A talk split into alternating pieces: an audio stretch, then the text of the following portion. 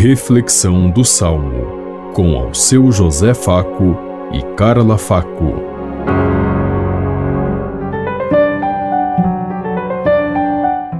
Paz e bem a todos os ouvintes que estão em sintonia conosco neste dia, na meditação do Salmo 70. Minha boca se encha de louvor, para que eu cante vossa glória. Sede uma rocha protetora para mim, um abrigo bem seguro que me salve, porque sois a minha força e meu amparo, o meu refúgio, proteção e segurança. Libertai-me, ó meu Deus, das mãos do ímpio. Minha boca se encha de louvor, para que eu cante vossa glória. Porque sois, ó Senhor Deus, minha esperança. Em vós confio desde a minha juventude.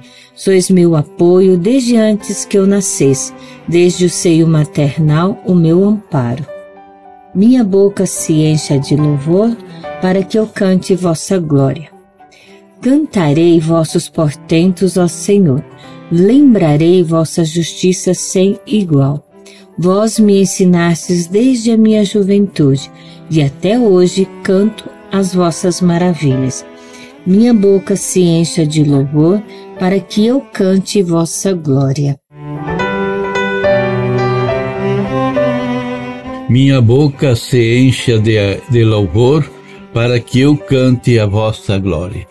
Que nós possamos, através de nossos recursos que Deus nos concedeu, nossos meios de comunicação que é nossa boca, nosso gesto, nosso ser, e possamos levar e louvar a Deus, dando graças e glória por tudo que existe.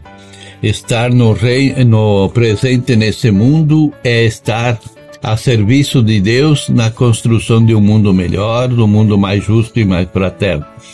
Somos nós os continuadores da obra de Deus e somos nós também a cada dia de novo chamado, cada dia que nós amanhecemos e nos damos conta que Deus permite a nossa vida, é porque Ele acredita que nesse dia nós continuaremos a realizar a sua obra.